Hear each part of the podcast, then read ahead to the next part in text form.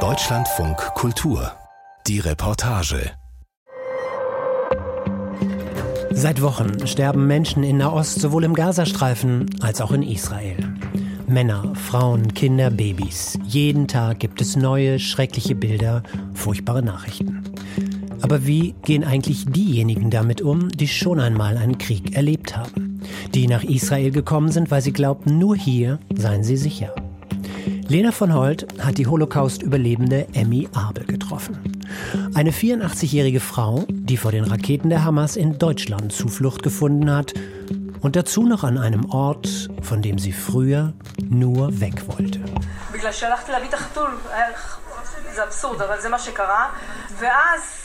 Gebannt sitzt Emmy Abel vor ihrem Laptop, während mit Wucht die israelischen Nachrichten auf sie einprasseln.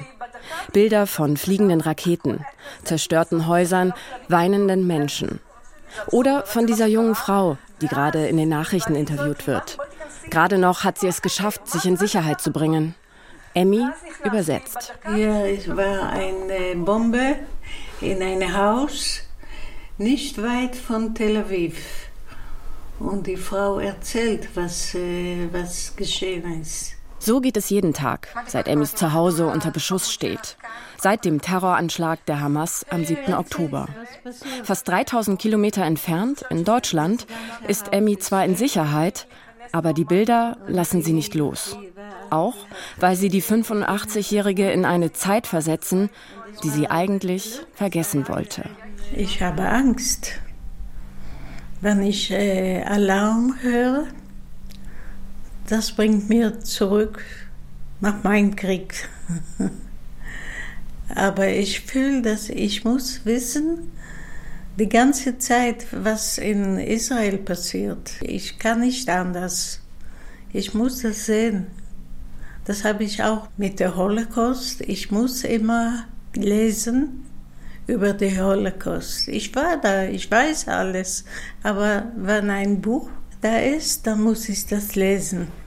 Emmy sammelt Informationen, um zu verstehen, was kaum zu verstehen ist. Das ist ihr Umgang mit Ohnmacht. Als Kind hatte Emmy Abel den Holocaust überlebt. Wie vielen anderen Jüdinnen und Juden versprach Israel ihr einst ein sicheres Leben, ein Leben frei von Antisemitismus. Aber jetzt, nach dem Terroranschlag der Hamas, ist das Versprechen von Sicherheit brüchig geworden. Eigentlich war Emmy nur für einen Workshop mit Jugendlichen nach Deutschland gekommen, aber nach dem 7. Oktober blieb ihr keine Wahl, als zu bleiben. Seitdem hat sie Sicherheit gefunden im Land der Täter. Ausgerechnet an dem Ort, von dem sie vor fast 80 Jahren nur fliehen wollte, dem ehemaligen Konzentrationslager Ravensbrück. Nach dem Frühstück sitzt Emmy auf der Terrasse vor dem Haus der Lagergemeinschaft das Haus der Überlebenden. Nach 1945 haben die Überlebenden sich zusammengeschlossen, um für ihre Interessen zu kämpfen. Seit Anfang Oktober wohnt Emmy nun schon hier. Routiniert setzt sie sich draußen vor der Tür auf die Bank und steckt sich eine ihrer israelischen Zigaretten an. Wenn Emmy mit zusammengekniffenen Augen durch ihre Brille Nachrichten auf ihrem Handy liest, sieht sie ein bisschen erschöpft aus. Sie schläft ohnehin nie viel aber an diesen Tagen noch einmal weniger. Die Sonne blendet ihr ins Gesicht und entlockt ihr ein kurzes Lächeln. Es ist November geworden und an den Bäumen hängen nur noch ein paar letzte gelbe Blätter, sodass sie von hier aus auf den See gucken kann. Kaum zu glauben, dass das, was da vor ihr liegt, eigentlich ein Massengrab ist.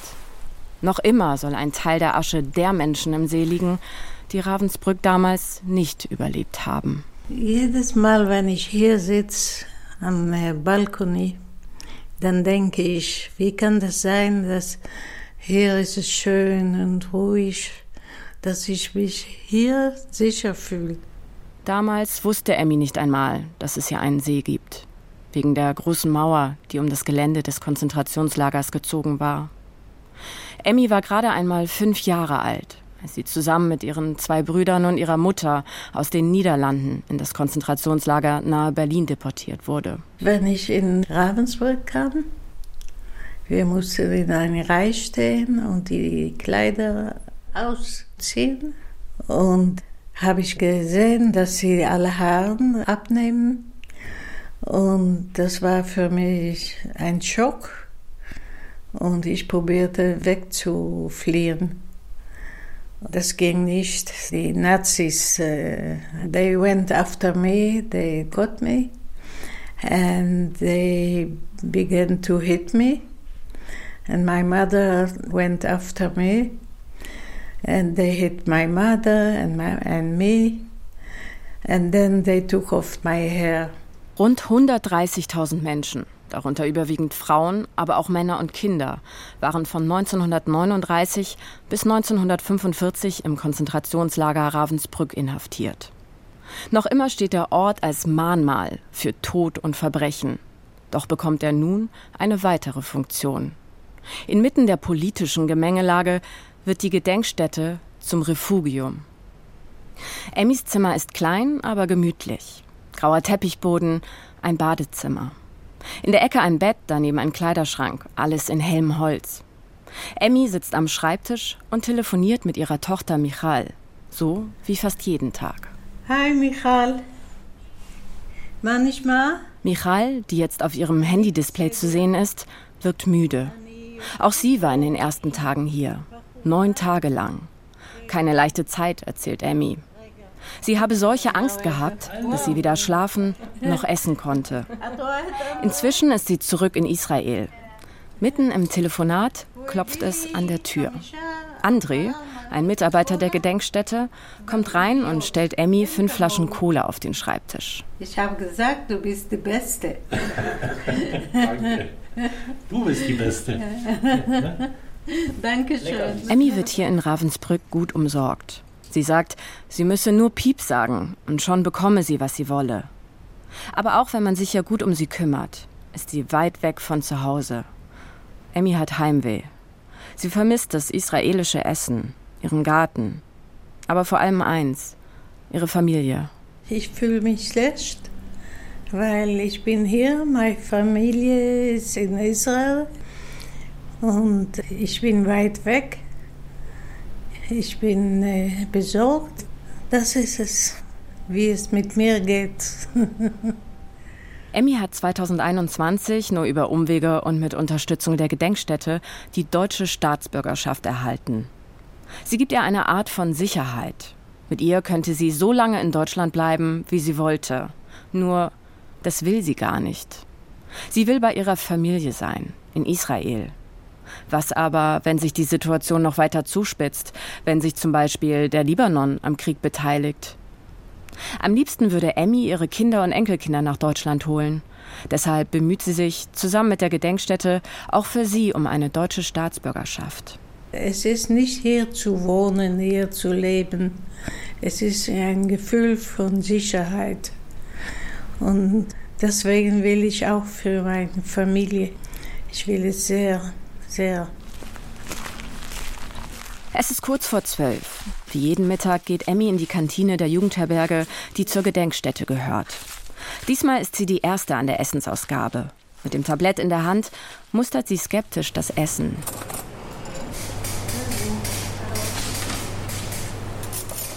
Das Personal kennt sie schon und Emmy das Essen. Deshalb weiß sie auch, wann sie es lieber aussetzt. Für mich nicht nichts. Magst du Melone? Ja. Für Emmy gibt es heute kein Geschnetzeltes. Dafür bekommt sie einen Teller Wassermelone, direkt aus der Küche. Zufrieden setzt sich Emmy an einen der Tische. Dort wartet Matthias Heil schon auf sie. Er ist Mitarbeiter der Gedenkstätte.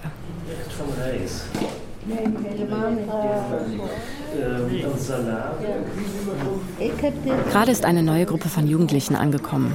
Mit einem Mal füllt sich der Speisesaal mit ZehnklässlerInnen. Mittendrin Emmy. Ein bisschen schüchtern sitzt sie da und wird immer stiller. Auch wenn das für sie längst Alltag geworden ist, man merkt ihr an, dass ihr das alles gerade zu viel wird. Kein Wunder. Emmy mag grundsätzlich keine Menschenmengen. Zum Glück ist sie gerade fertig mit Essen. Schnell steckt sie sich noch das letzte Stück Wassermelone in den Mund. Zeit für eine Zigarette. Uiuiui. Ich hätte wel. Während sich Emmy draußen vor der Tür ihre Zigarette anzündet, plant Matthias die kommenden Tage. Die Jugendherberge wird ein paar Tage schließen, deshalb will er am Samstag für Emmy kochen. Damit sie auch an den übrigen Tagen noch was zu essen hat, soll ein Mitarbeiter sie zum Einkaufen fahren. Ich habe mit Lars gesprochen, dass er morgen gerne mit dir um halb elf zu Edeka fahren würde. Okay, mit wem? Lars, Lars. Ah, Lars. Genau. Ja, Ja. gut. Matthias weicht Emmy an diesen Tagen kaum von der Seite. Er fährt mit ihr nach Leipzig, um ihren Neffen zu besuchen, holt sie dreimal am Tag zum Essen ab und behält all ihre Termine im Kopf. Eigentlich wollte er Emmy nach ihrem Workshop zurück nach Hause begleiten. Statt hier auf der Terrasse der Jugendherberge wollten die beiden jetzt längst in Israel sein. Dann wollte ich im Garten sitzen bei dir und Pomelos pflücken. Du kommst noch Ja. dieses Jahr.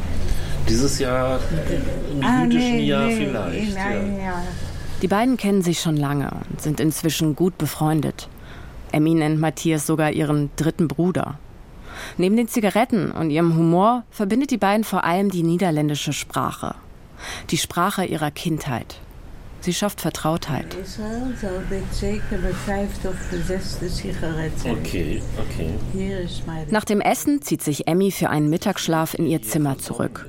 Für Matthias geht es jetzt erst richtig los mit der Arbeit. Ich heiße also Matthias Matthias ist pädagogischer Leiter an der Gedenkstätte.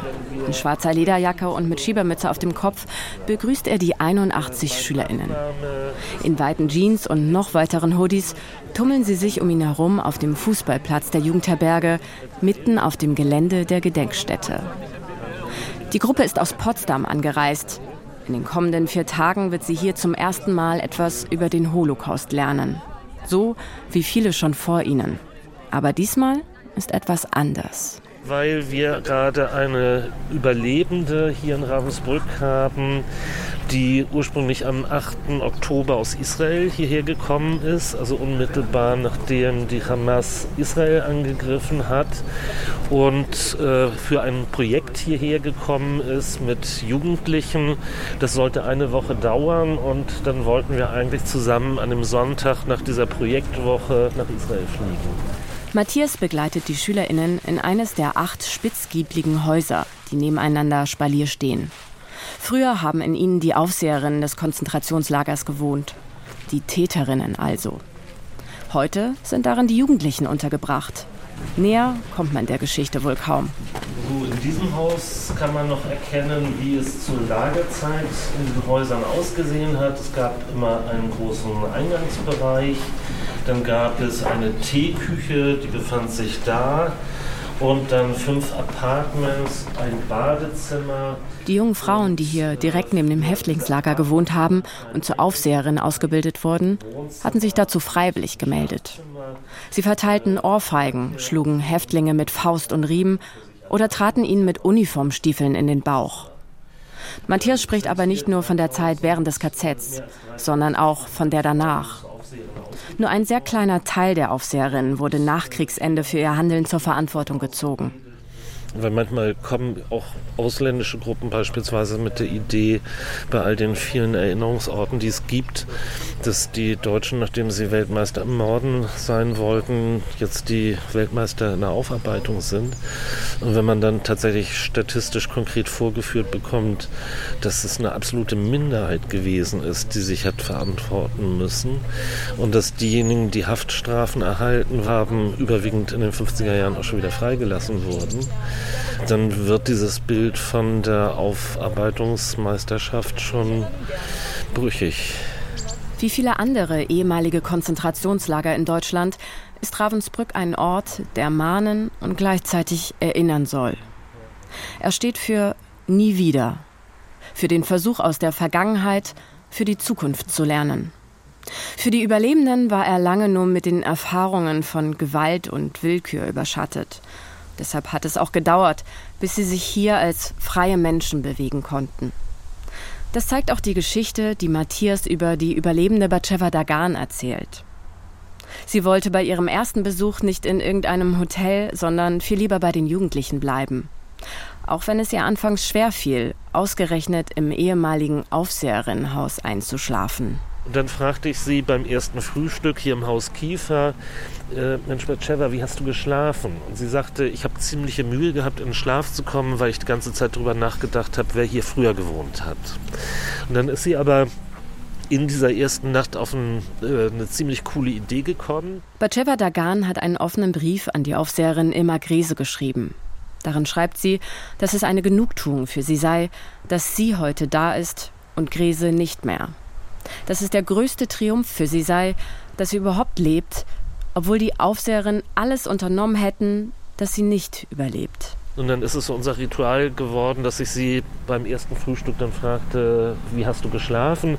Und dann hat sie regelmäßig gesagt, ich habe geschlafen wie ein Baby. Das ist jetzt mein Haus. Ähnlich war es auch für Emmy, Gerade ist sie mit dem Mittagsschlaf fertig und für eine Zigarette vor die Tür gegangen. Von hier aus blickt sie auf die alte Kommandantur, das ehemalige Bürogebäude der Nazis. Davor steht eine Gruppe Schülerinnen. Ich bin froh, dass Sie herkommen. Das ist gut. Wie viele, wie besser. Darum bin ich hier, zu erzählen,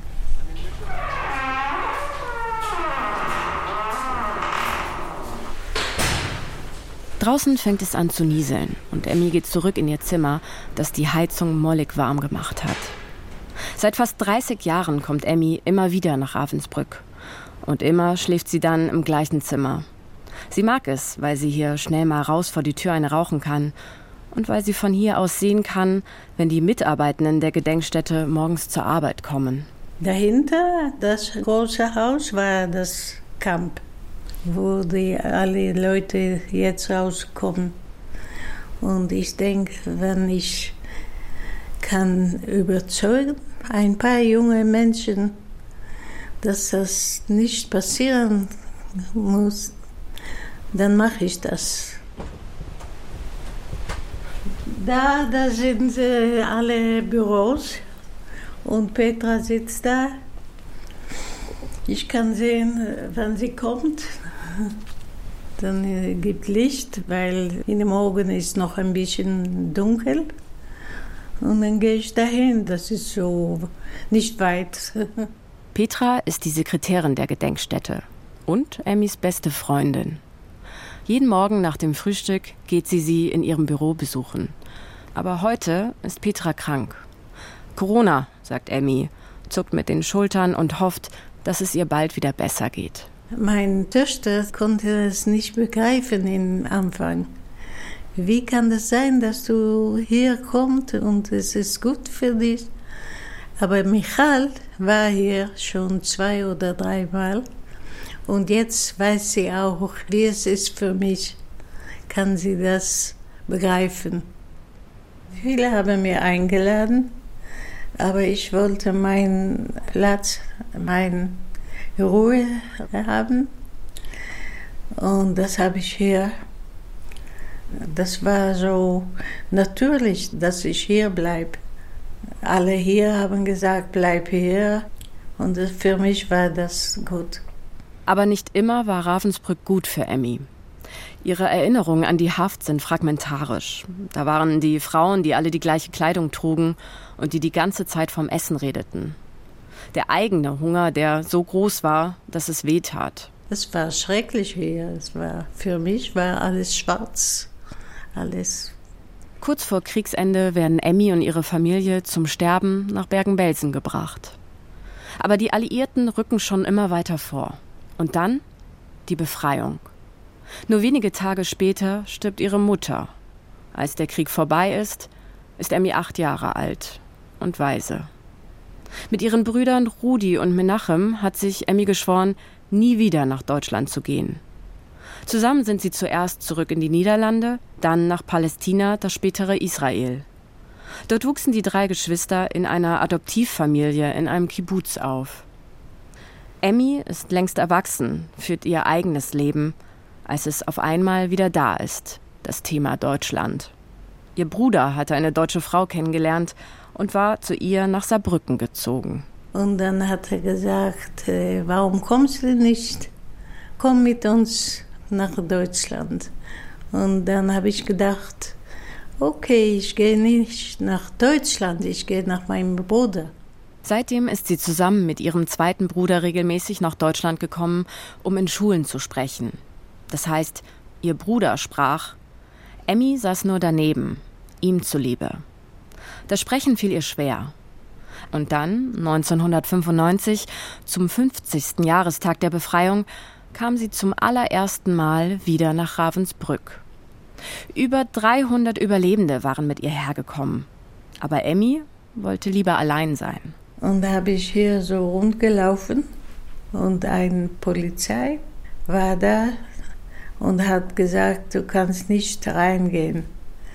Hier kannst du nicht reingehen in einen von den die Häusern, die noch hier standen. Und dann habe ich gedacht, niemand kann mir sagen, du kannst nicht reingehen. Und da habe ich gewartet. Und wenn er nicht guckte, bin ich reingegangen. Ich habe Gericht. Es war kein Gericht, aber ich fühlte das. Und ich habe Betten gesehen. Das war, kam alles zurück. Und dann bin ich rausgegangen. Und ich habe gefühlt, ich komme als ein freier Mensch und ich gehe raus als ein freier Mensch.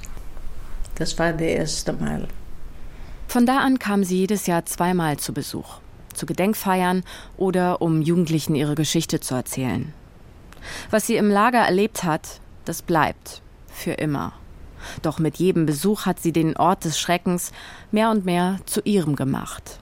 Zu dem einer Frau, die sich nicht so einfach gefallen lässt, die sich nirgendwo eingliedern lässt. In der Kibbutz waren zwei Lehrer.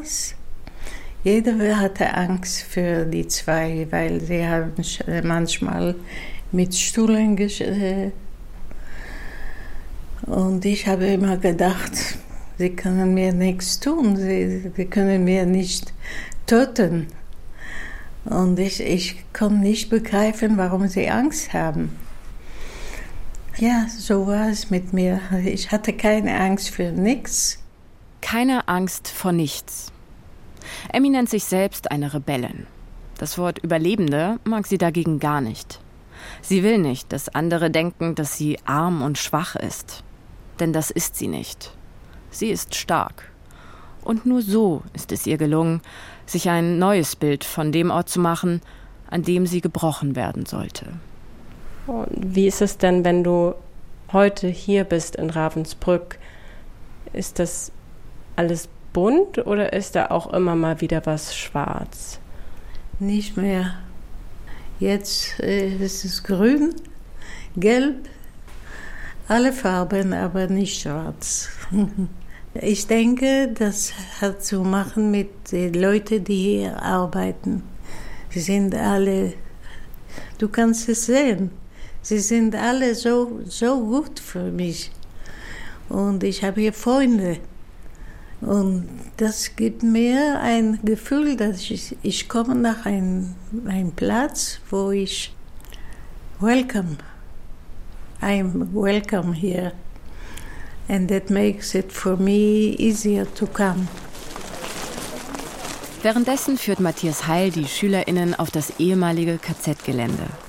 Unter ihren Sneakers lärmt das Geröll. Bis sie auf dem früheren Appellplatz zum Stehen kommen. Genau dort, wo auch Emmy schon einmal stand. Annie beschreibt, dass sie bei einem Appell miterlebt hat, wie ihre Mutter bewusstlos geworden ist und sie wusste, sie muss stehen bleiben, sie darf sich um die Mutter nicht kümmern, weil sie sonst erschossen würde. Ähm, diese Appelle morgens dauerten also in der Regel anderthalb Stunden äh, kürzer als die Abendappelle, wo wieder gezählt wurde, weil die SS daran interessiert war, dass die Häftlinge schnell zur Zwangsarbeit kamen. Seit 22 Jahren arbeitet Matthias Heil in Ravensbrück. Jeden Morgen reist er die eineinhalb Stunden von Berlin aus mit dem Zug zur Gedenkstätte. Er arbeitet hier, weil er findet, dass die jungen Menschen ein Recht haben, Bescheid zu wissen. Aber seit dem 7. Oktober habe sich etwas verändert. Matthias Heil nennt es eine Zeitenwende. Ich habe mit den Bildern vom 7. Äh, Oktober, mit den Bildern von Hamas-Kämpfern, äh, die den Zaun äh, durchbrechen, das erste Mal seit langem so auch dann über Social Media vermittelt, richtige Mordlust gesehen. Und das ist etwas, was ich bei all der Beschäftigung mit den nationalsozialistischen Massenverbrechen, mit all dem, was an Ausschreitungen passiert ist, historisch kenne. Aber es ist mir in der Gegenwart so noch nicht begegnet. Die aktuelle Situation belastet die Mitarbeitenden. Auch weil unter den Jugendlichen, die die Gedenkstätte besuchen, auch solche sein könnten, die auf Pro-Hamas-Demonstrationen mitlaufen dass Jüdinnen und Juden in Deutschland immer mehr Hass und Hetze ausgesetzt sind, davon würde Emmy hier in Ravensbrück zum Glück nicht allzu viel mitbekommen. Emmy ist sich bewusst, dass auch in Deutschland Antisemitismus ein Problem ist. Und nicht nur ein importierter Antisemitismus. Sie hat auch auf die Geschichte rund um Herrn Aiwanger reagiert und nimmt auch wahr, dass es bei uns einen rechtsextremistischen wie einen Antisemitismus aus der Mitte der Gesellschaft gibt. Und vielleicht ist das das Seltsame im Moment auch an der Situation hier in Ravensbrück, dass sie in der Gedenkstätte von vielen solchen Dingen weit entfernt ist. Man könnte also sagen, dass Ravensbrück Emmy nicht nur vor den Raketen der Hamas schützt, sondern auch vor dem steigenden Antisemitismus in Deutschland. Ein Ort der Flucht, der zum Zufluchtsort geworden ist, das klingt absurd. Immerhin hätte Emmy diesen Ort nie gekannt, wenn sie nicht diese grausame Zeit dort erlebt hätte. Sie wäre nie nach Israel gegangen, wenn es Nazi-Deutschland nicht gegeben hätte. Dazu kommt, dass es nicht der deutsche Staat war, der Ravensbrück zu dem Ort gemacht hat, der er heute ist. Es waren Überlebende wie Sie. Jahrzehntelang haben sie sich dafür eingesetzt, dass an diesem Ort erinnert und über die NS-Verbrechen aufgeklärt wird.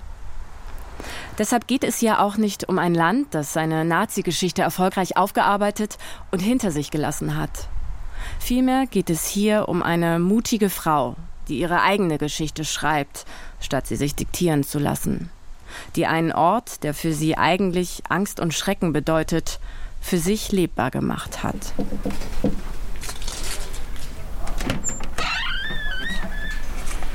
Hallo. Hallo. Äh, sind Sie Frau Abel? Gehören Ihnen diese Bücher, Frau Abel? Seit Tagen wartet Emmy ungeduldig auf ihre Bücher. Endlich sind sie angekommen. Für die Graphic Novel Die Farbe der Erinnerung hat Emmy der Illustratorin Barbara Jelin ihre Geschichte erzählt. Das hat lange gedauert. Ich weiß schon eine Woche, dass das Buch muss kommen. Anders als ihren zwei Brüdern fiel es Emmy oft schwer, über Erlebtes zu sprechen. Meist waren da nur Bilder. Und die können nun auch andere sehen. Emmy ist so stolz, dass sie das Buch gleich signiert und dann mit vorsichtigen Schritten direkt damit über den Hof zu Andrea Genest ins Büro läuft. Sie ist die Leiterin der Gedenkstätte. Ich würde das geben dir. Nicht? Ja. Oh, vielen, vielen, vielen, vielen Dank. Ich freue mich sehr. Inzwischen ist es dunkel geworden. Nur mit Taschenlampe findet Emmy die Stufen zum Seminargebäude. Grauer Linoleumboden, Stuhlkreis, Beamer. Das alles erinnert an ein Klassenzimmer. Auf einem Tisch stehen Wein und Tomatensaft für Emmy. Äh, dies ist ein Kino, in dem auch Raucherpausen stattfinden Soll ich das Lied schon ausmachen? Matthias Heil hat für Emmy einen Kinoabend organisiert. Vielleicht hilft das, sie etwas abzulenken von ihrem Heimweh. Spätestens, wenn ihre israelischen Zigaretten aus sind, will Emmy zurück nach Israel, zu ihrer Familie. Auch wenn sich alle einig sind, dass Emmy momentan in Ravensbrück besser aufgehoben ist.